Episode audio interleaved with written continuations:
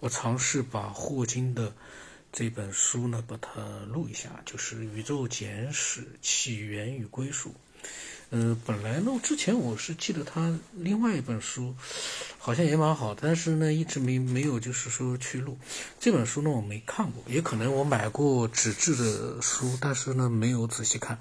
我记得我应该买过一本薄薄的一本书，呃，是不是就他的这本《宇宙简史》？我不知道啊。那么我现在呢，就是嗯，争取就是最快的时间呢，把这一整本书呢，把它嗯。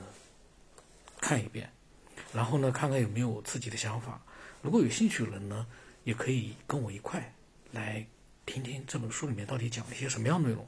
可能会比较枯燥，但是呢，喜欢科学的应该还是能，嗯，听得很有意思。当然了，自己看可能比我讲可能更有意思。但是呢，我会讲我的一些个人的想法。那么这本书它是霍金的一个揭秘宇宙起始的剑桥演讲合集。先把霍金的简单的经历大家都知道了，但简单的说一下，他是一九四二年一月八号出生在英国牛津，这一天呢正好是伽利略逝世三百周年忌日。然后呢，他是先后毕业于牛津大学和剑桥大学，非常牛啊！六五年呢获得了剑桥大学哲学博士学位，哲学啊，他是学的哲学啊。那么在学生时期的一九六三年呢，他以二十一岁的时候就被诊断患有肌肉萎缩症，就是一种就是只能坐在轮椅上了。然后到了八五年以后呢，嗯，就丧失了语言能力，和人交流只能通过语音合成器。那也就是说呢，在嗯六五年获得博士之后的二十年，他丧失了语言能力。嗯，在这之前呢。他做了很多的研究，嗯，在量子力学、宇宙学，特别是有关黑洞的研究呢，他呃取得了一系列的辉煌的成就。黑洞是霍金最厉害的一个研究，他被誉为是呃最杰出的天才之一，当代的爱因斯坦。那么他也获得了很多荣誉，这些不讲了啊。嗯，然后呢，他在四十多年的科学生涯当中呢，研究的这个成果非常多。嗯，然后他是和彭罗斯一起呢，在广义相对论的框架内证明了著名的奇奇点理论。奇点还是基点，我不知道，我到现在不知道。奇点就读基点吧，基点定理。为此呢，两人共同获得1988年的沃尔夫物理学奖。那么，霍金呢，对黑洞的关注长达十余年，他证明了黑洞的面积定理。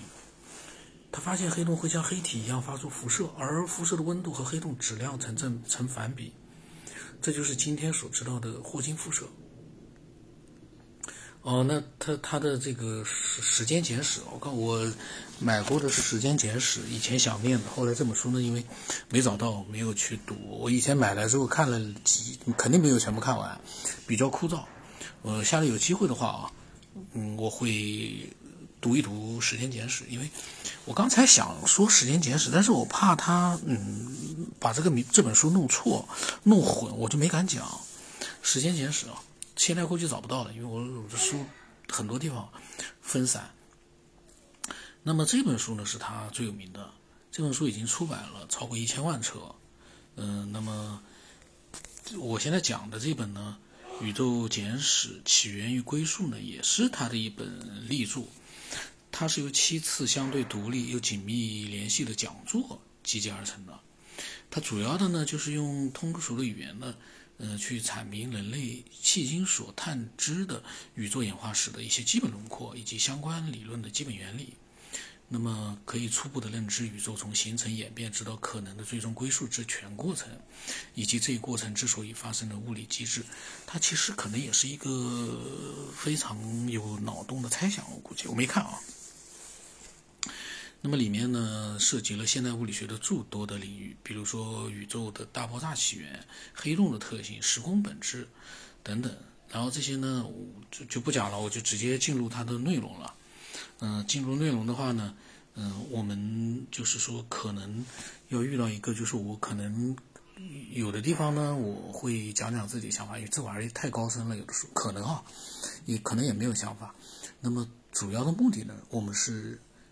概的了解一下霍金在嗯，宇宙起源这方面的简史的这就这方面的他个人的研究所得，因为他的七次讲座一定是他的研究所得，这个是最重要的。